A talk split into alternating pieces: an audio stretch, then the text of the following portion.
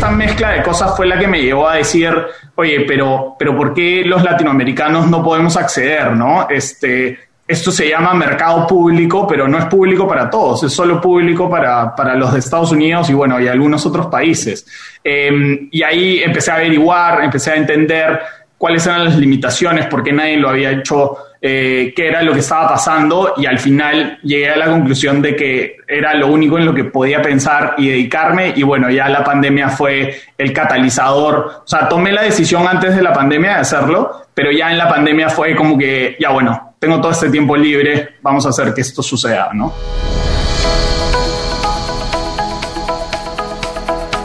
Hola, has venido a escuchar nuestras historias, ¿verdad? Entonces, bienvenido a Cuentos Corporativos, el podcast donde Adolfo Álvarez y Adrián Palomares hacen de juglares y nos traen relatos acerca del mundo de las empresas y de sus protagonistas. Prepárate a escuchar interesantes historias acerca del management startups, compañías exitosas y fracasos empresariales. Pon a tono tus oídos y disfruta de este nuevo capítulo de Cuentos Corporativos. Y como todo cuento, este también empieza con un había una vez. Que lo disfrutes. Oye Adrián, con todo lo que está pasando en el mercado de valores en Estados Unidos, he escuchado que muchos amigos ya están buscando cómo invertir directamente en ese país, estando fuera, por supuesto. ¿Será que tendremos que abrir una cuenta de banco directamente en el norte? Adolfo, yo creo que vale la pena que, esperen. Antes de que tú y tus amigos tomen decisiones al respecto, mejor escuchen este episodio, ya que se van a sorprender de la propuesta que tiene nuestro invitado el día de hoy en relación con invertir en acciones de Estados Unidos. Así que mejor iniciemos esta plática, como siempre, con nuestras palabras mágicas. Había una vez un joven peruano que estudia economía en la Universidad del Pacífico e inicia su carrera en Pricewaterhouse enfocado en el tema de impuestos. La vida lo va llevando y participa en varios emprendimientos de terceros, como parte del equipo directivo de empresas como Taximo, Grow Mobility y las tan famosas Green Scooters, esas scooters que hemos visto por tantos lados y que después algún día contaremos una historia que involucra incluso hasta a Jeff Bezos y, a, y al mismo Steve Jobs hablando de cómo iba a ser la movilidad. Pero no perdamos el foco. Este joven se especializa en temas de movilidad en el camino y funda Duke Clothing y MAM. Dusko Keles, de origen croata, es el fundador y director general de Happy, empresa peruana que se enfoca en democratizar el acceso al mercado de valores de Estados Unidos, para que cualquier persona de Latinoamérica pueda fácilmente darse de alta, transferir, invertir, comprar y vender acciones en tiempo real. Happy forma parte de la generación 2021 de Y Combinator, una de las aceleradoras de startups más exitosas a nivel mundial. Bienvenido, Dusko, a Cuentos Corporativos. Muchas gracias por la invitación a ambos. Feliz de estar acá. Muy bien, eh, un challenge. Primero, aparte de, tenemos que hacerlo frente a, a la audiencia, felicitar a Dusko porque además de todos los retos que ya acabamos de leer, el principal lo acaba de lograr recientemente, padre de una hermosa hija. Así que nuevamente felicitaciones y te pedimos que en tres minutos nos cuentes quién eres, qué te gusta hacer. Permítanos conocerte un poco más en el plano personal, por favor. Buenísimo, Adolfo. Este, nada, muchísimas gracias por esas palabras. Sí, recientemente padre, así es que muy contento por eso. Eh, mi hija María. Diría que en estas últimas etapas lo que más me gustaría hacer sería dormir un poco más. Eh, ustedes me entenderán. Pero no, eh, bromas aparte, eh, yo disfruto mucho, además de, no sé, compartir con amigos, con la familia, eh, trabajar en startups. Este es el séptimo startup que trabajo y al que me dedico. Entonces, emprender creo que está en mi ADN, ahí como, como lo han mencionado. Y nada, feliz de estar acá y compartirles más sobre Happy. Oye, Dusko, pero a ver, cuéntanos más. ¿Qué te gusta hacer? ¿Te gusta cocinar? ¿Te gusta el fútbol? ¿Le vas a algún equipo? La Fórmula 1, veo la Fórmula 1 todas, este, y es más, sigo ahí a Checo Pérez, yo era de Red Bull antes de que él estuviera en, en, Red Bull, así es que nada, ahí el, hace el fin de semana pasado, en la última carrera he estado gritando, nos he hecho gritar porque le ha ido muy bien. Este, o sea que e, eso hago. Sí, también cocino, pero diría que, que, no tanto. Las parrillas por ahí un poco. Este, pero sobre todo si, si tuviera con mi esposa, viajamos, vemos la Fórmula 1 y bueno, ahora criando hija y, y mi hijo perruno este, también. Excelente. Bueno, entonces, siete emprendimientos. ¿Cómo una persona logra desarrollar siete emprendimientos? Cuéntanos un poco cómo se fueron uniendo y cómo fuiste pasando de uno a otro, por favor. Claro que sí. O sea, yo creo que siete esos son los que han surgido, ¿no? Y llegan a algo, pero todo empieza por, por alguna idea que uno tiene, normalmente de acuerdo a alguna vivencia. En el caso del primero que hice eh, ya hace más de 10, 11 años, eh, era un marketplace, eh, Amazon, pero para Perú, ¿no? Era el modelo que queríamos replicar. Esto nace porque en ese entonces yo me estaba mudando y tenía que comprar todas las cosas, ¿no? La cama, la refrigeradora, la lavadora para mi primer departamento. y en ese momento eh, no tenía un trabajo que me pagaba, pero me pagaba, estaba con, un presupuesto limitado, por decirlo menos. Entonces tenía que ir físicamente a una tienda, ir a la otra, comparar mis precios, llevar casi que mi blog eh, con notas. Entonces eventualmente dije, oye, es imposible que en este país, en estas épocas que ya Amazon es una empresa pública y que le está yendo tan bien, que no hay un marketplace como los, los retailers no tienen eso, ¿no? Entonces así empezó el primero.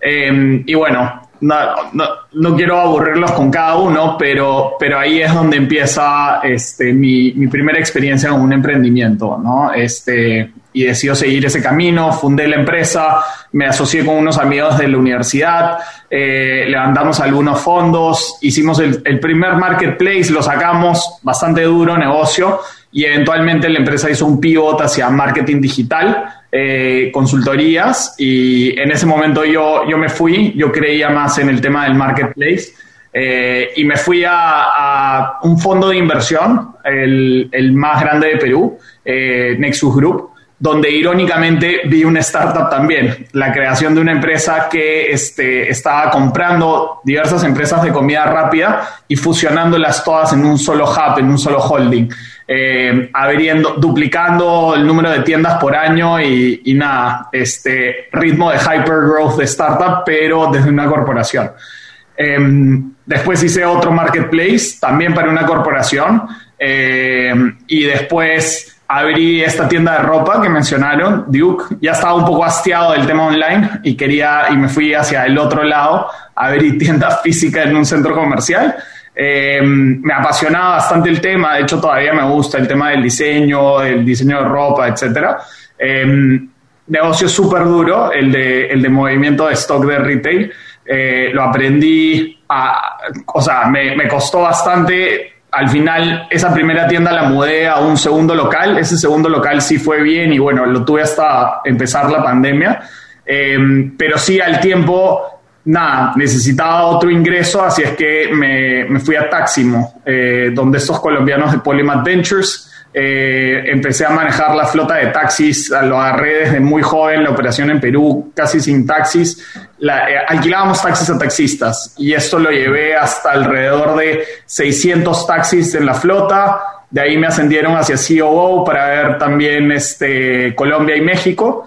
Eh, y ahí nomás me, paso a Green en un viaje similar, ¿no? Empiezo como country manager en Perú, operaciones desde cero, a hacer todo desde nada, llevarlo alrededor de 5.000 patines y me ascienden para ver las operaciones de 22 ciudades, 7 países, 2.100 personas, casi 50.000 vehículos en la calle. Em, muy divertido, una experiencia enriquecedora grandísima. Lamentablemente la pandemia nos pega eh, y claro, un negocio de movilidad, cuando uno no se puede mover, no es muy buen negocio.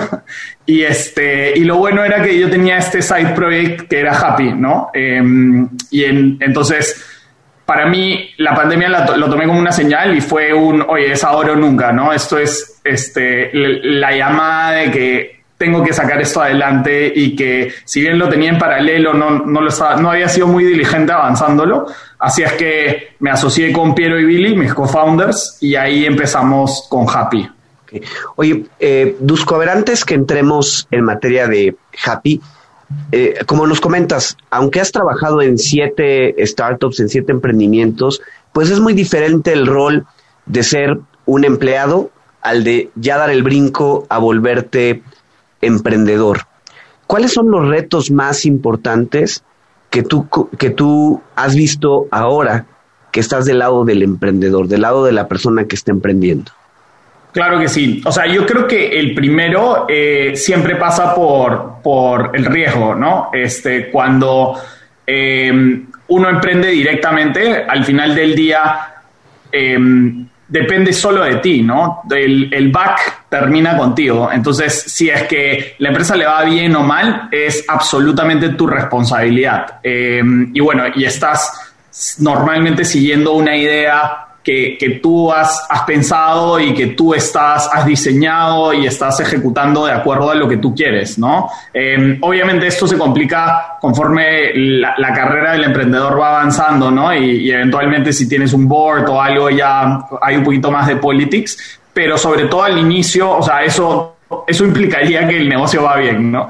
Este, sobre todo al inicio depende muchísimo de ti, versus que cuando entras a algo que ya es, es, una idea, es una visión de otra persona, tú un poco que lo estás siguiendo y al final del día el riesgo depende de, ellos, ¿no? Levantar capital es, es algo que depende normalmente de, los founders iniciales.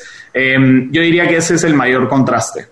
Alguien una vez me dijo que por qué nosotros no entrevistábamos a las parejas de los emprendedores, porque me decía esa persona, ellos sufren, pero yo creo que quien sufre todavía mucho más son ellos o ellas, las parejas, porque al final los emprendedores están en pleno apogeo, mm, identificando cómo hacer crecer el negocio, pero por otro lado, yo no puedo especular de tu esposa cuando me imagino que tienes un perfil donde eres economista, este, has trabajado en Price Waterhouse, seguramente podrías tener un salario de, no sé, 8 mil, 9 mil dólares, 10 mil dólares mensuales y seguramente estés trabajando por 1.500 arrancando al principio porque casi que apenas recibes un pago para pagar la luz de tu casa mientras te prometen que te pagan con las acciones de una valoración de una compañía que además se pueden hacer efectivas en 4 o 5 años. O sea, estoy lucubrando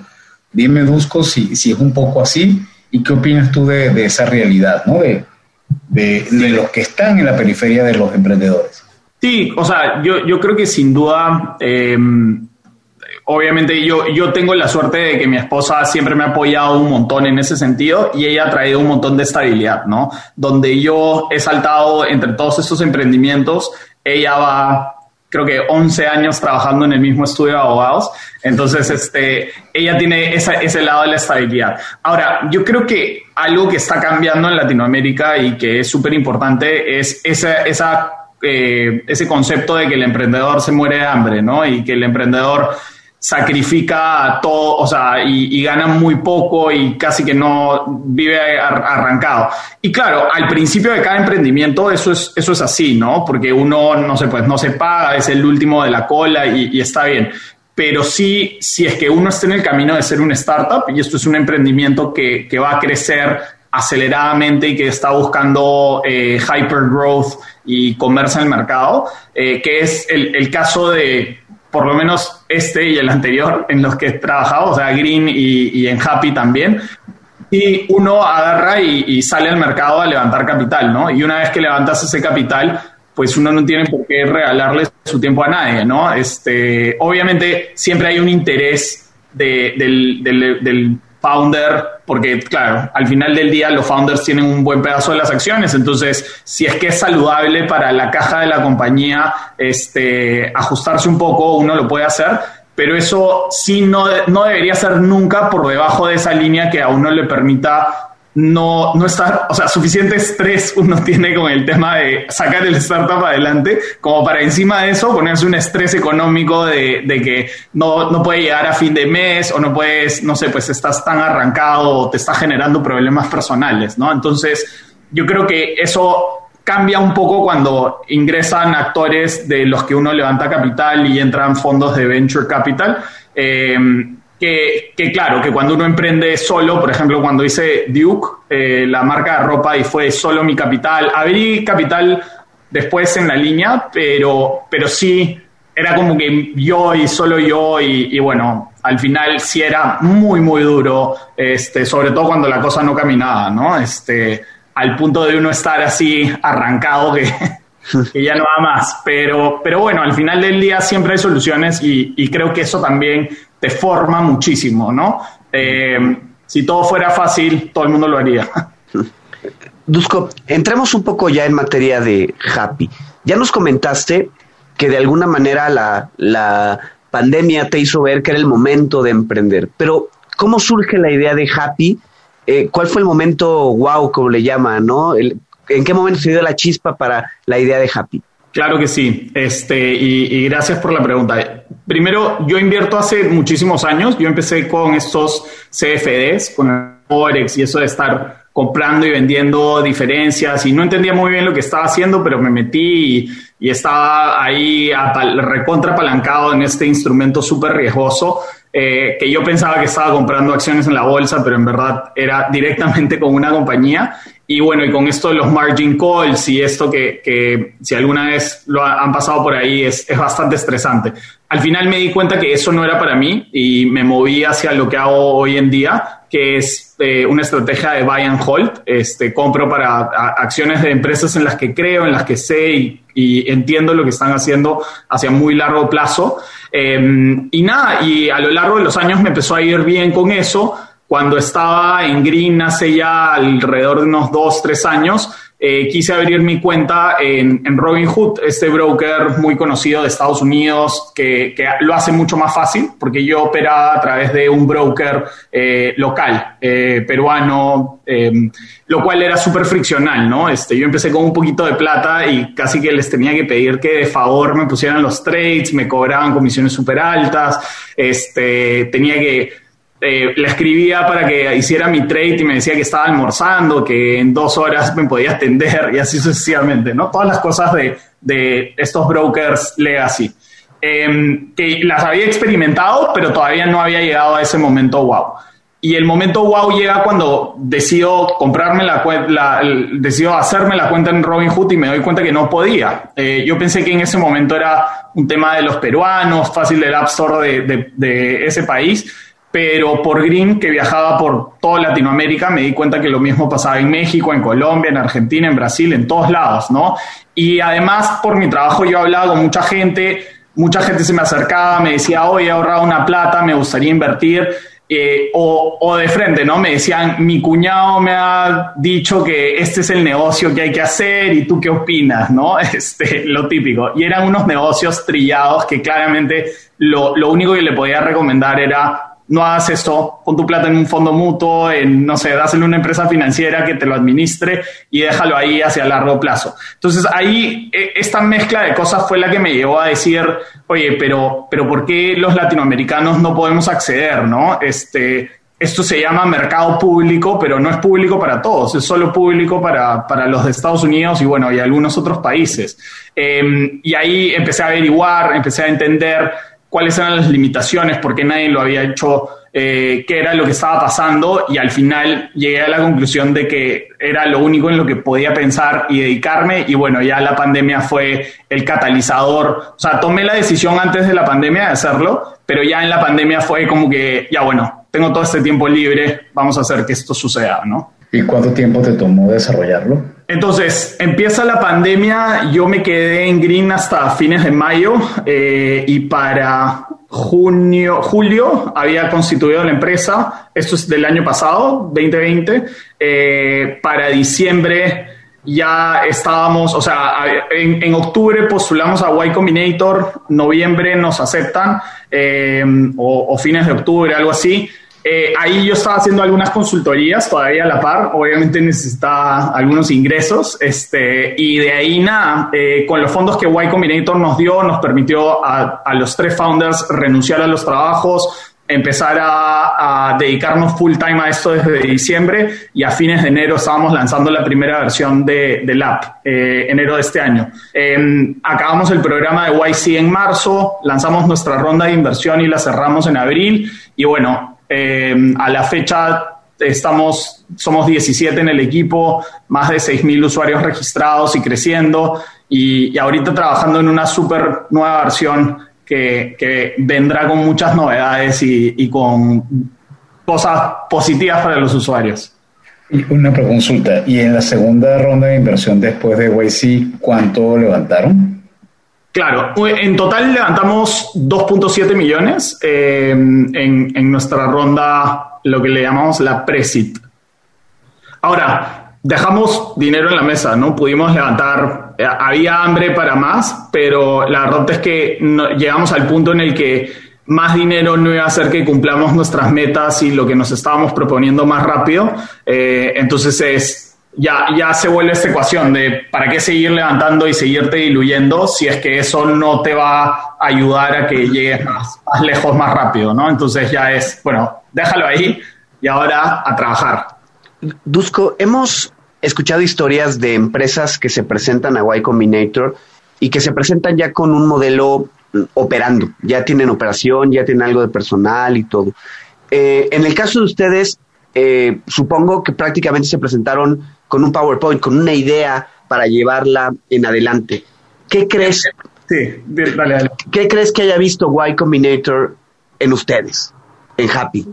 Yo, o sea, sí estábamos operando, pero básicamente Happy era en ese momento un front, o sea, habíamos dejado a usuarios registrarse y nosotros atrás los estábamos registrando en, en otra plataforma y cada vez que ponían un trade volteábamos y lo poníamos, ¿no? Y, y algo bastante manual, pero era una manera de mostrarle a, YC, yo creo que, queríamos hacer esto, ¿no? Y que queríamos probar que había una demanda por esto y, que lo íbamos a hacer, vinieran ellos o no. Em, y yo creo que al final del día YC o sea, lo que ves es eso, ¿no? El, potencial que tiene la idea, eh, por qué tu equipo, por qué el, grupo de personas que está juntos, si va a funcionar, no va a funcionar, eh, la experiencia que tienen y, y si tienen sobre todo la estamina, ¿no? Porque al final el emprendimiento es una carrera de largo plazo. A veces la prensa y todo hace ver como que son cinco minutos y ya están las cosas, pero no, la verdad es que hacer empresas toma tiempo y tal. Este, entonces, yo creo que es eso, ¿no? Ver que es una industria que hace sentido, con un concepto que podría funcionar, eh, y, la palabra ahí podría creo que es la clave. En Y Combinator yo creo que si uno le les da el beneficio de la duda, ellos dicen como que ya, bueno, acá está la plata, pago por ver, ¿no? Eh, lo mismo con el equipo eh, y, es, esas dos cosas. Ahora, me imagino que estudiaron lo que ya existía y bien mencionaste que revisaron el caso de Robin Hood, que, ha sido todo un tema de éxito, pero en el caso de México hay aplicaciones como eToro, como Flink, que mm, muy similar a lo que ustedes ejecutan. ¿Cuál crees tú que sería el principal diferenciador? Es una excelente pregunta. Sí, eh, o sea, Toro es un player que claramente, o sea, si bien opera en Latinoamérica, su foco no es principalmente la TAM, ¿no? Eh, y, eso, esto pasaba con, muchos players internacionales. Yo confío y creo que eventualmente muchos players como Robin Hood, Public, eventualmente entrarán a la TAM, pero lamentablemente la TAM, eh, y, y, bueno, y encima yo siendo peruano dentro de la TAM Perú, este, estamos bastante abajo en la cola, ¿no? Entonces, para que lleguen ciertos servicios iba a demorar, no sé, pues una década. Y, yo no estaba dispuesto a, que nosotros los latinoamericanos tengamos que esperar tanto. Eso, eso en cuanto a los internacionales. El caso puntual de Itoro ellos ofrecen CFDs, eh, entonces es un poquito diferente, ¿no? Porque al final estás transando solo con ellos en vez de realmente ser accionista en la bolsa. Eh, cuando sí operas con Happy, tú tienes la acción, eres titular de esa acción y si el día de mañana te quieres ir a otro broker, tú te cambias de broker, pero tú eres el dueño, no, no la empresa, ¿no? Que creo que esa es la principal diferencia y Toro hace un gran esfuerzo en, evitar comunicar eso y, este, y vender como que te está vendiendo el activo, pero es bien distinto al final del día, ¿no? Ellos operan con una licencia de Chipre, em, no sé, este, ahí lo voy a dejar para, para, no decir nada malo. Y en el caso de Flink, ellos sí son un competidor nuestro eh, y aplaudimos mucho. Ellos empezaron ofreciendo un producto distinto, estaban haciendo unas tarjetas y tal, eh, y eventualmente entraron a trading. Sé que les ha ido bien, pero sí creemos que, que hay varias oportunidades de mejora sobre las primeras versiones. entiendo que ellos están trabajando también en unas siguientes y, y, tal, pero sí creemos que este es un mercado donde, donde habrán varios players este, que estén compitiendo y al final del día también los aplaudimos, ¿no? Porque si buscamos nosotros eh, en esta misión democratizar el acceso para que más latinoamericanos puedan generar riqueza a través de inversiones en la bolsa. Entonces, que ellos estén en una misión similar a la nuestra abre más el mercado, hace que la, palabra y, el, ecosistema de trading eh, se desarrolle y entonces en buena hora. Y además, mientras más competidores seamos, mejores para los usuarios, ¿no? Más competencia nos va a empujar más a, sacar nuevas cosas, de avanzar más bonito, pulir más nuestra tecnología y para beneficio de nuestros usuarios. Así es que ahí estamos con, con ellos y contra ellos a veces.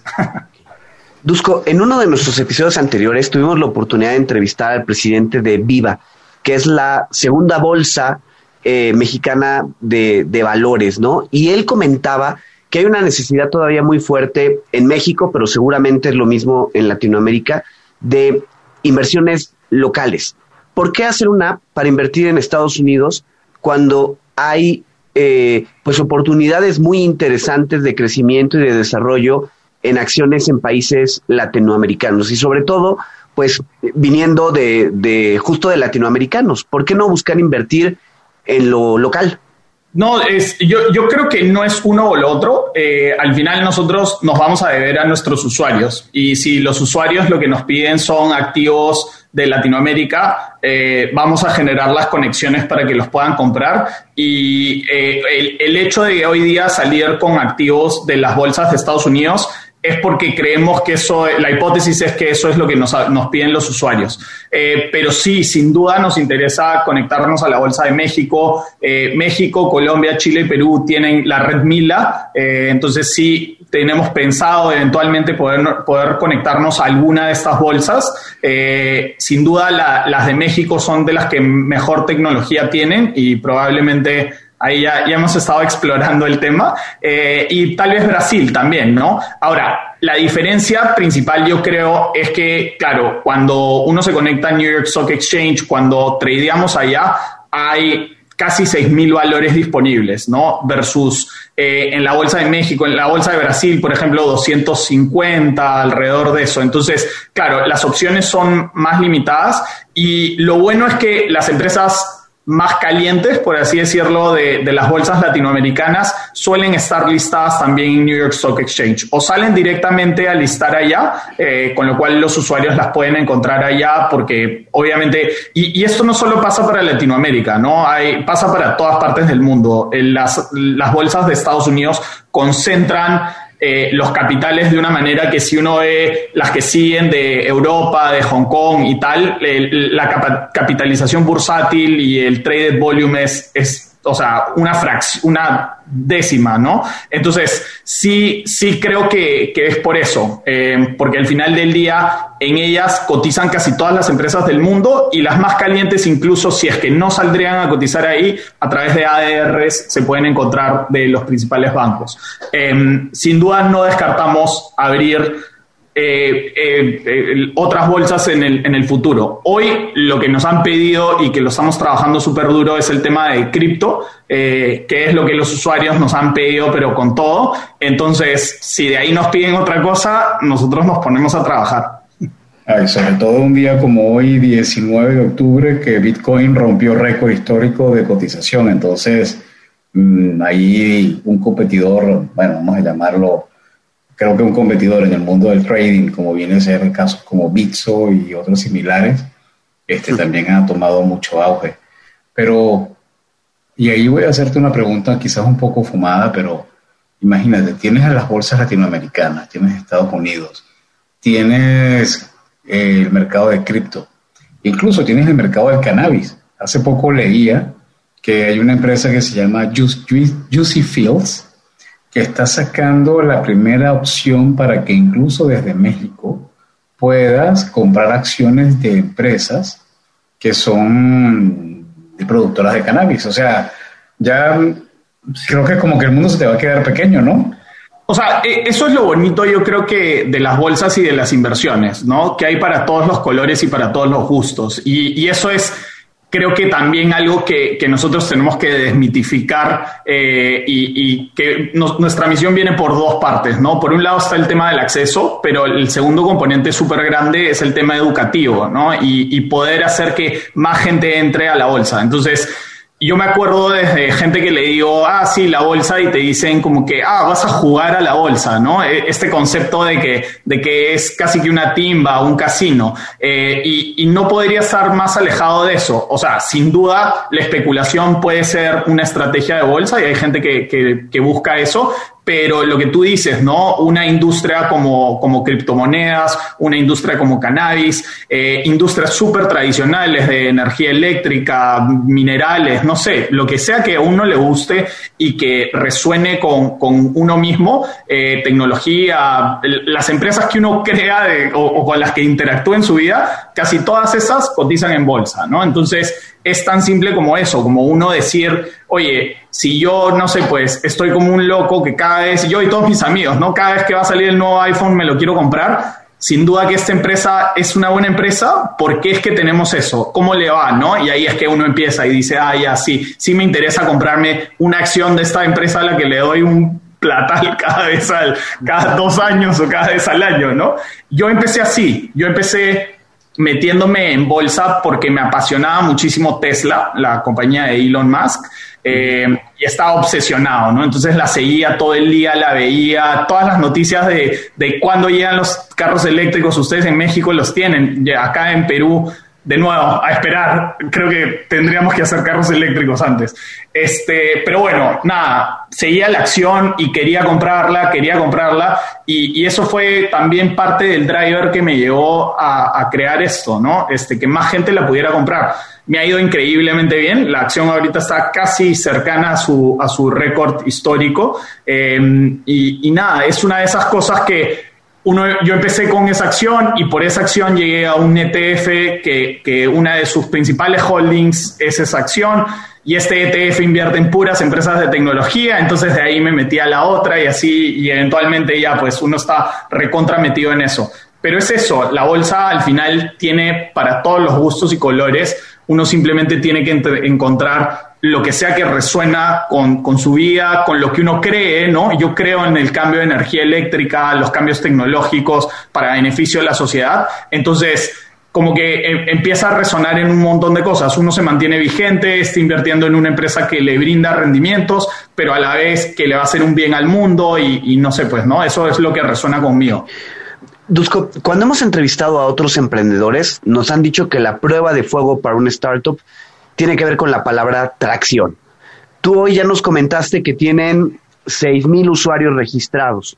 Así es. Eh, ¿Cómo han generado esa primera atracción? ¿Cómo llegaron esos primeros 6.000 usuarios? Y bueno, si puedes dar alguna recomendación para alguien que está comenzando y quiere comenzar a probar si su idea tiene tracción.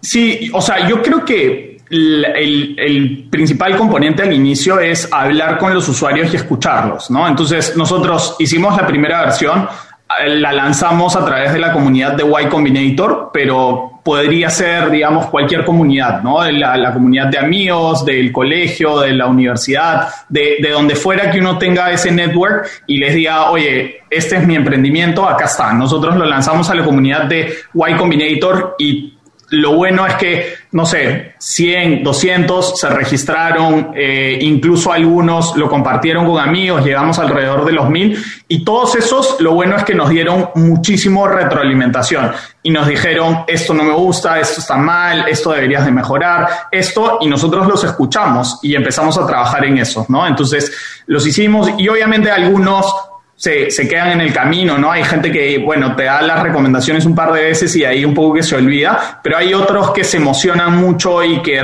les resuena y que les gusta el producto, entonces te van siguiendo, van viendo la evolución, te siguen dando retroalimentación y a esos los seguimos escuchando. Entonces, cada versión nueva que sacas, ya ellos se sienten parte de la construcción de la empresa y vas creciendo y esos son los que se convierten en tus siguientes embajadores, porque ellos cuando es, como yo, ¿no? Yo te comento que yo empecé a invertir en acciones y esta historia, y bueno, y ahí metí a mi mamá, metí a mi hermano, a mi primo, a mis amigos, ¿no? Este, era el pesado que llegaba a la reunión y cuando le preguntaban, ¿y tú qué tal? Y no sé qué, y las novedades, era como que ni me jales la lengua de la bolsa, que me quedo hablando, pero tres horas del tema, ¿no?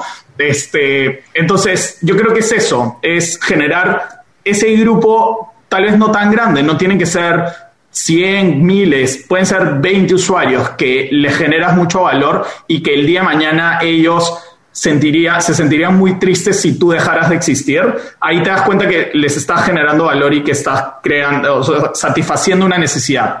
Una vez que tienes eso, ya empiezas, ellos naturalmente deberían de buscar comentárselo a sus amigos, atraer más, vas creciendo esa comunidad y luego orgánicamente va creciendo.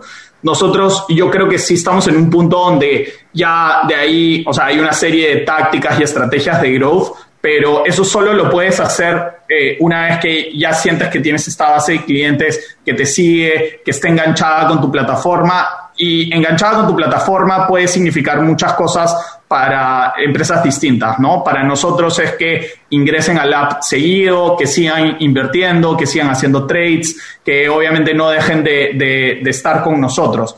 Para otra empresa puede ser, no sé, pues si es que vendes online, que vuelvas a venderle al mismo usuario varias veces, que si eres alguna empresa de servicios, que usen tus servicios recurrentemente o lo que fuera, ¿no? Eh, y lo que se conoce un poco como product market fit se puede medir distinto, pero si tú estás reteniendo tus usuarios, eventualmente cuando los retienes bien y te quieren, ahí es el momento para ya pensar en estrategias de growth. Tengo entendido que los inversionistas son muy ambiciosos, porque no solamente, no solamente te piden, por supuesto, la atracción, no solamente te pide que, que identifiques bien qué fue ese gancho que generó que se quedaran, sino que luego te piden crecimiento y te piden crecimiento multiplicado por N. Según tu experiencia, no solamente con Happy, sino, es más, tu experiencia, te diría, según tus recomendaciones, ¿qué, qué, mm, qué growth hacks tienes bajo la manga para aplicarlos, o que has aplicado, aplicaste con Green, o que ya estás aplicando con Happy, que probablemente nos pudieras contar, sobre todo a la audiencia que quiere aprender de, de esa técnica del growth marketing, ¿no? Claro, o sea, al, final yo creo que es, es muy, no, no, quiero decir nada que suene demasiado obvio, ¿no? Porque si hablamos de anuncios, de estrategias de SEO, de, de contenido, todo, todo eso son cosas que eventualmente alguna compañía que llega a cierto stage debería de hacer y sin duda yo creo que growth hacking es al contrario, no es abstraerse de, lo típico y buscar cosas que puedan funcionar puntualmente para ti y que te puedan llevar a, acelerar, ¿no? Em, pero yo creo que eso es, o sea, son, a ver, en el caso de Green, una que se me ocurre, em, que no necesariamente nació por eso, pero que nos ayudó mucho fue algo que, que se llamaba el Green Night, ¿no? Entonces el Green Night era una noche en la que salíamos a, manejar greens por toda la ciudad y, invitábamos también a gente en bicicleta, a competidores, incluso eh, era promocionar el tema de, de la micromovilidad para la ciudad. Y esto nos servía para un montón de cosas. Nos servía, uno, para construir el equipo y hacer que hay un bonding, para que todo el mundo probara el servicio que nosotros ofrecíamos internamente y también eh, premiar, invitar a, este, usuarios que, con los que interactuábamos siempre, que eran nuestros usuarios más activos, para conocerlos, escuchar su feedback, mejorar el producto. Eh, y obviamente era un evento súper vistoso, ¿no? Porque a la hora que uno estaba, no sé, en pleno tráfico a las 7 de la noche viendo que pasaban 300 monopatines. Este, envidia. Sin duda que llamaba la atención y hacíamos un montón de bulla y cosas. Eh, y además invitábamos autoridades, también les mostrábamos el enganche que tenía en la micromovilidad, ¿no? Entonces, era, un, era una manera de, de poner ahí afuera el producto y pensar fuera de la caja. Al final, ese evento a la empresa como adquisición de usuarios, como branding, no le costaba nada. Era salir todos a divertirnos un rato y montar el monopatín. Le costaba si cualquier cosa los 20 minutos de ride, ¿no? Este, que, que, o sea, en términos objetivos no era nada. Entonces, esas son las cosas que uno tiene que ir buscando. Cambian mucho entre empresa y empresa. Este, en Happy no se me ocurre algo que hayamos hecho así que haya sido un super hack, ¿no? Este, hemos hecho lo típico que es boca a boca, eh, hablar con, con, amigos, escuchar su opinión y tal. Pero yo creo que más que un hack eh, que funcione y que sea la clave del éxito, el clave del éxito para mí siempre va a ser el producto, ¿no? Si uno se enfoca en tener el mejor producto, por más que los inversionistas te presionen a que lo tengas en cinco minutos, y estás head down trabajando en el producto y mejorándolo y mejorándolo y mejorándolo, eventualmente vas a tener algo que le va a generar valor a los usuarios. Y en ese momento el growth hacking va a ser simplemente el boca a boca y que ellos se recomienden y que crezcan, ¿no? Dusko, hay como la idea de que una empresa que ya pasó por un proceso de Y Combinator, pues digamos que ya es de las elegidas, ¿no? Ya todas las puertas se le abren. Tocado por Dios. Sí, tal, cual, ¿no? Em, ¿Cuál es la realidad? Eh, digamos, eh, han habido crisis después de Y Combinator en, en, Happy. Ha habido momentos donde de pronto dicen esto ya no vale la pena eh, que continúe. No, no ha sido nuestro caso en buena hora. Este, sin duda, asumo que van a haber crisis. O sea, a ver, no sé, eh, crisis como tal en que hemos estado al borde de que la cosa eh, haga un flop. No, la verdad que no. Este, creo que en nuestro caso estamos bastante early en este camino como para eh, decirte que, que, hemos tenido, sí hemos tenido setbacks, sin duda, y problemas, y los hemos podido superar y hemos podido seguir avanzando.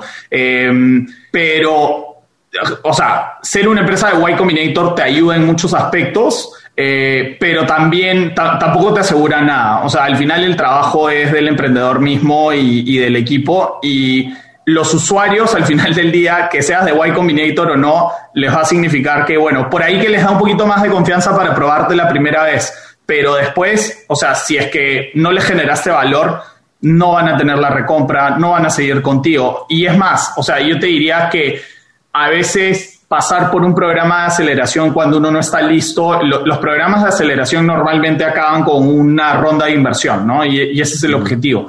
Pero una ronda de inversión siempre te presiona a, sacar, ¿no? De frente sacar un producto y, y, iterarlo muy rápido y tal. Y si le metes mucha presión, yo siento, por lo menos en mi opinión, es que si le metes mucha presión y haces demasiada bulla al inicio para algo que todavía está crudo, te van a masticar y no les va a gustar, ¿no? Entonces, eh, te van a escupir y de ahí, o sea, reconvencer a un usuario que te vuelva a usar cuando tuvo una mala experiencia, yo creo que a veces es mucho más difícil que aguantarse un poco eh, y que te pruebe cuando, cuando ya estás un poco más cocido y cuando la cosa camina, ¿no? Este, pero, pero claro, hay diferentes etapas con diferentes objetivos. Si el objetivo es levantar plata y que te den una, una buena cantidad para poder mejorar y hacer ese producto como lo quieres, pues nada, se hace lo que se tiene que hacer. Eh, sin duda, muchísimas empresas de Y Combinator fallan también, terminan cerrando y, o reinventándose, ¿no? Eh, así es que no, no, para nada te asegura nada. Ahora, lo que sí te creo que te asegura es un networking muy interesante, tanto de los que están aplicando como de los grandes dioses o, grandes gurús que han aplicado un Rappi o un Airbnb o en algún momento lograron tener acceso con alguna de estas empresas que previamente ya han generado un volumen y un crecimiento importante que hoy en día son muy reconocidas en el mercado? Sí, eh, en verdad, o sea, yo ya tenía algunas relaciones personales con muchos de los, de los founders eh, de otras empresas de Y Combinator. Em, y, también de No Y Combinator, ¿no? Pero sí, o sea, obviamente los, los este, Jonathan y Sergio de Green, muy cercanos a, mí, he trabajado mano a mano con ellos un buen tiempo. Este, Courtney de Runa es, es muy amiga mía, la, la, conozco desde que le importaron a Latinoamérica porque se casó con un muy buen amigo mío. Este, con, un peruano, vive, con un peruano y vive en México. Exacto. Entonces, este, digamos, hay, varios que, bueno, los de Parrot han trabajado conmigo. De, Green salió toda una generación de nuevos startups, eh, varios de ellos de YC, entonces también por ahí, eh, entre otras empresas que, que, habían estado por ahí. Entonces sí, y Sí, efectivamente, o sea, fuera de ellos, que los conozco y han usado el app y nos han dado feedback y nos han dado recomendaciones, desde cómo entrar a, YC hasta muchas cosas, em, también la verdad es que el, network de YC es, es muy eh, abierto y ayuda un montón, ¿no? La gente es, busca... Eh, desarrollar el ecosistema em, y, es eso, eh, están muy dispuestos a probar tu, aplicación, a darte feedback, a darte una mano, eh, incluso algunas eh, empresas con las que nosotros competimos de cierta manera, igual llevamos una super relación y, nos ayudamos en lo que podemos, ¿no? A ver, Dusko, hagamos un recuento. Hace un año, tres meses, creaste la empresa de Happy, ¿no? La, digamos, la sociedad pero en realidad todavía no, no este, tener una app ni nada de eso. En enero, hace ocho meses, lanzaron la app y hoy tienen, pasaron de tres founders a 17 empleados a seis mil usuarios registrados. Em, mi pregunta iba a ser, ¿cómo ves a Happy en cinco años? Pero a lo mejor es un espectro de tiempo demasiado largo. ¿Cómo ves a Happy en un año? Porque han crecido enormidades. Hace dos años no te veías en este proyecto. Sí, o sea, la, verdad es que es, un poco impredecible y, te digo por, experiencia pasada, el, hypergrowth, ya la, verdad que, o sea, obviamente nosotros tenemos planes, metas y, y sí, de, acá a un año yo espero que por lo menos hayamos multiplicado por 10 ese número de usuarios, eh, si, si no es más, pero del dicho al hecho hay, hay muchas cosas al medio, ¿no? Eh, a veces parece fácil porque cuando uno tiene product market fit y pasa hypergrowth como, como lo experimenté en Green, no sé, pues los números llegan casi que solos y todo es como que una locura y todo va súper bien pero la verdad es que, o sea, si hay un momento, antes de llegar a ese punto de inflexión, hay, hay muchísimo trabajo y muchísimo esfuerzo en afinar el producto hasta que esté listo para, para ese empujón, ¿no? Eh, la verdad, yo espero y confío y obviamente el compromiso de todos los que estamos trabajando en el equipo es para lograr ese punto de inflexión en el que ya eh, uno está más apagando incendios y apurándose para eh, mantenerse a la par de lo que piden los usuarios que empujando e intentando que crezca, ¿no? Eh, Dusko, a ver, en un episodio anterior tuvimos oportunidad de platicar con el director de operaciones de Uber Eats en México, Diego Chico, y comentábamos que el área de operaciones, independientemente de que estés en Uber o estés en otro tipo de empresas, siempre es un área que, que sufre. ¿Cómo manejas la combinación, digamos, de la parte operativa en una empresa de hypergrowth, porque trabajar con 6.000 usuarios de la noche a la mañana implica que has tenido que contratar equipo, que desarrollarlo, que tener una curva de aprendizaje con ellos. ¿Cómo administras una empresa que está en un crecimiento exponencial como lo están teniendo ustedes? Sí, o sea, yo creo que em, en, el caso de Happy, eh, lo bueno es que todo es tecnología eh, y entonces hay ciertos, uno, uno, tiene que buscar dónde están los embudos donde se están quedando los usuarios, ¿no? Al final del día todos son funnels, performance de, del app eh, y, es eso. Entonces, es que el app performe correctamente para mantener el engagement y es que los usuarios puedan llegar desde el inicio hasta el final eh, de, una, de una manera correcta, ¿no? La verdad es que Happy yo creo que es un producto bastante simple. Este, uno entra y compra acciones y, ya está, y encuentra todo lo que necesita ahí para tomar la decisión, ¿no? Em, lo tiendo a simplificar en mi mente, pero será también que yo lo veo todo el día. Eh, lo difícil son las, las, las, conexiones, hay un montón de temas de compliance, hay un montón de temas de, tecnológicos atrás que, claro, em, no son tan simples al final del día, pero que sin duda yo siento que, que se pueden manejar y que uno va moviendo diferentes palancas para, para hacer que todo funcione.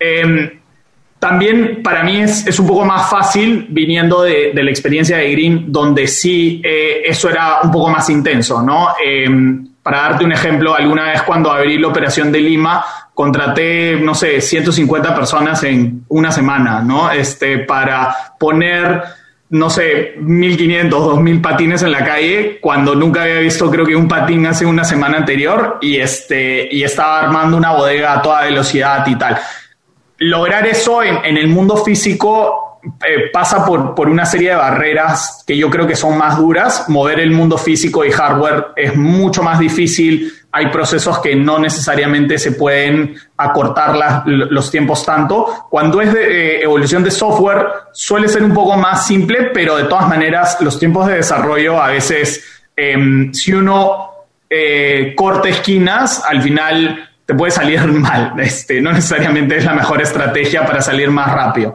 Eh, a veces hay que hacerlo y simplemente hay que sacarlo, eh, pero, pero eso es lo que uno va midiendo en operaciones, ¿no? Eh, cuánto, cuánto sacrificas por tiempo versus crecimiento y qué es lo, digamos, el risk reward que quieres tomar para avanzar más rápido y, darle a los usuarios lo que ellos te están pidiendo. nada, son decisiones que, que se toman todos los días.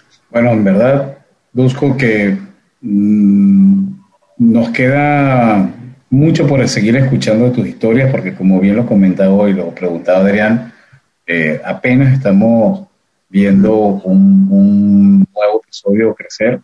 Nos va a dar mucho gusto y ojalá tengamos la oportunidad de aquí a en octubre del 2022 ver dónde está situado y hacia dónde se está moviendo eh, happy. Pero ahora volvemos a algo muy personal y algo que quiero imaginarme que la respuesta es sí, porque tienes una, una pequeña, una hija que a quien vas a tener que prepararte. ¿Te gustan los cuentos? Los cuentos. Eh, la verdad que no leo hace, uno hace mucho tiempo, pero sí le hemos comprado, o sea, tengo ahí unos 10 que he empezado a leerle por ahí uno, pero todavía no, no me presta mucha atención, pero sin duda. ¿Y alguno en particular que en tu infancia, no tiene que ser solamente cuentos de niños, pueden ser cuentos hasta de terror o pueden ser cuentos dramáticos, alguno en particular que te haya que te haya marcado y que lo recuerdes de una manera especial, no quiere decir bien o mal, la recuerdas la verdad que cuentos como tal, o sea, no sé, eh, tal vez lo veo diferente. Hay novelas que sí me marcaron mucho, ¿no? Robinson Crusoe, eh, eh, de Bryce Echenique, No me esperes en abril, fueron, o, Un mundo para Julius, algunas de Vargas Llosa por ahí. entonces, sí hay, hay novelas que, que me acuerdo que me marcaron mucho, pero, pero cuentos como tal, no tanto. Dusko, ¿algún libro que puedas eh, recomendar o que quieras recomendar a nuestros escuchas? Puede ser un libro relacionado con emprendimiento o alguno que pues te haya marcado. Sí, em, yo feliz. A, mí me gustan mucho las biografías. Eh, es lo que, lo que más me, me gusta. No sé, siempre el hecho de saber que que es la vida de alguien y que sucedió, este, como que me llama más la atención. Em, y, obviamente ya hablé de Elon Musk, pero creo que, que, tiene una de Ashley eh, Vance, que es súper buena. Em, va a salir una nueva, creo, este, y esa nueva es, es, del mismo autor que hizo la de Steve Jobs, me parece, que si no la han leído... Jacobson. Sí. Eh, y, él también hizo una de este em, Benjamin Franklin, eh, que también es súper buena. Ha hecho también de, mm, ay, de otro, otro gran eh, emprendedor americano, pero sí, pero en verdad definitivamente, y la de, y la de Steve Jobs es excelente. La de Steve Jobs, o sea, a mí me encanta cómo escribe, te digo, la de Elon Musk yo creo que es más como que, que, a, mí me gusta su historia. Y de hecho hay un, no sé si, cómo se llama este, este blog, ah, eh, creo que se llama Team algo, pero bueno, es este chico que escribe unos posts súper largos y hizo todo un especial de Elon Musk.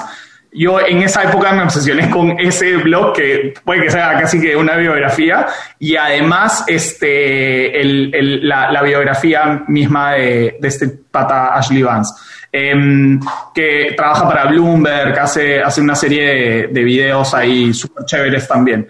Eh, eso diría, y la de Steve Jobs, o sea, está escrita, solo estoy esperando que salga la de este pata de, Elon, que sin duda va a ser muy buena. Y, y, nada, esas, esas les puedo recomendar. Excelente. Y tratándose de una aplicación, que por supuesto no puede ser Rappi, o alguna aplicación o un gadget que tú recomiendes. A ver, aplicación o gadget. Ah, bueno, puedo recomendar Strava. No sé si, si alguien la usa o no, pero Strava la uso para montar. Yo monto bicicleta, este, intento por lo menos tres veces por semana y, y la verdad que me encanta. Eh, puedes ver los récords, cómo hiciste, los diferentes recorridos, si te estás mejorando contra ti mismo, etcétera. Bien divertida, es interactiva también. Ahí interactúo con algunos amigos con los que nunca hablo, pero ahí me ponen como que like a, mi recorrido y yo igual. Kudos. Te ponen kudos. Sí, exacto. Eh, dos o tres empresarios latinoamericanos que consideren que vale la pena seguir porque están marcando tendencia bueno, han mencionado a los de Rappi. Yo creo que sin duda lo que están haciendo con Rappi es, es algo bien grande y, y, casi que sin precedente en la TAM. Eh, bueno, obviamente hay, mercado pago y tal, pero en fin. Eh, Courtney es una persona que seguro le han escuchado nombrar. Este, Courtney, eh, si bien ella no es latinoamericana, creo que ha sido uno de los mejores jales que hemos podido tener. Eh, yo creo que, a ellos, a ellos los, son los primeros que se me vienen a la mente. Em, no sé si alguien más. Perfecto. Bueno, de, hecho, recomendamos, tenemos un episodio ya grabado con Corny platicando de Runa, entonces pueden ir a nuestra lista de episodios y encontrar ahí eh, eh, pues esta plática que tuvimos que es bastante interesante, ¿no? De verdad, este, vale la pena escucharla. Busco, y si hay alguien que quiere seguir el tren de lo que están haciendo, de lo que hace Happy, de lo que hace Dusko, que les, ¿dónde pueden contactar? ¿Dónde, ¿Dónde deben buscar la conversación? Por supuesto. Eh, si es de Happy, tenemos todas las redes, pero creo que la más conocida es Instagram. Eh, sin duda ahí nos pueden seguir, posteamos todo, eh, pero también está en Facebook, estamos en LinkedIn y, nos pueden escribir lo que necesiten. También, obviamente, al, ser una empresa que atendemos muchísimos usuarios, tenemos también número de teléfono, WhatsApp, lo que, lo que sea que necesiten, email, etcétera. Y si es a mí y por algún tema en particular, en LinkedIn creo que es la red que yo más uso. Eh, la red no soy, o sea, si bien tengo Instagram, Twitter y todo el resto, la red que rara vez posteo algo, eh, o sea que LinkedIn sería la, ideal. Y bueno, pues algún mensaje final que deseas eh, dejar a nuestros escuchas, que a lo mejor están emprendiendo o están buscando desarrollar productos, no sé. Em, yo creo que Sí, hay, hay dos mensajes. Eh, uno es eh, que, que, no se desanimen, que sigan empujando en el camino, aun cuando la cosa se vea medio, medio difícil, eh, sigan adelante y que usen todos los recursos que hay en Y Combinator, ¿no? Y Combinator en su, en su web y, y, tiene una serie de videos y cosas que ayudan muchísimo. Incluso solo el hecho de postular a Y Combinator, así no te acepten, ayuda bastante, así es que yo les recomendaría eso y, los incentivaría a que, a que postulen e intenten. Eh, al final uno no pierde nada. Y bueno, y el último, lo último ya es invitarlos obviamente a que usen Happy y que por favor nos manden todo el feedback de lo que vean y necesiten. Eh, pero si no invierten ya en la bolsa, que empiecen a invertir. Y, eh, el mejor momento para invertir y empezar es, es hoy porque el tiempo al final del día es el mejor aliado de las inversiones, ¿no? Y en el largo plazo, a qué precio uno entró, compró, no importa tanto, eh, los fundamentals siempre ganan en el largo plazo y ahí es cuando, cuando si uno apuesta a una empresa que está haciendo las cosas bien y que va a crecer, pues va a haber esos retornos. Muchísimas gracias. Es, era, es Luz Coqueles, directamente desde Perú. Gracias por habernos acompañado y a ustedes por habernos escuchado. Si les gustó este episodio, por favor, no duden en suscribirse en su plataforma y calificarnos con 5 Síganos en nuestras redes sociales. Estamos en Facebook, Twitter, Instagram y LinkedIn. Visiten nuestro sitio www.cuentoscorporativos.com en donde encontrarán las ligas a cada una de las redes y podrán suscribirse a nuestro newsletter. Y por cierto, ahora Cuentos Corporativos tiene un espacio en Radio Conexión Latam, radio que conecta a Latinoamérica con el resto del mundo. Podrás escuchar seleccionados capítulos de cuentos corporativos los días jueves a las 7 de la noche, hora de Perú.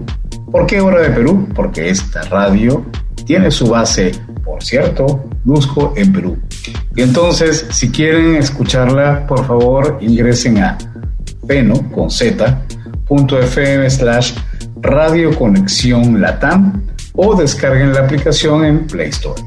Y bueno, como siempre decimos, las empresas, sin importar su origen, razón de ser o tamaño, todas tienen algo en común. Están hechas por humanos. Y mientras más humanos tienen, más historias que contar. Y todo cuento empieza con un había una vez. Los escuchamos en el próximo capítulo. Dusko, muchísimas gracias y nuevamente felicitaciones. Gracias, gracias a ambos por la invitación. Un gusto haber estado acá.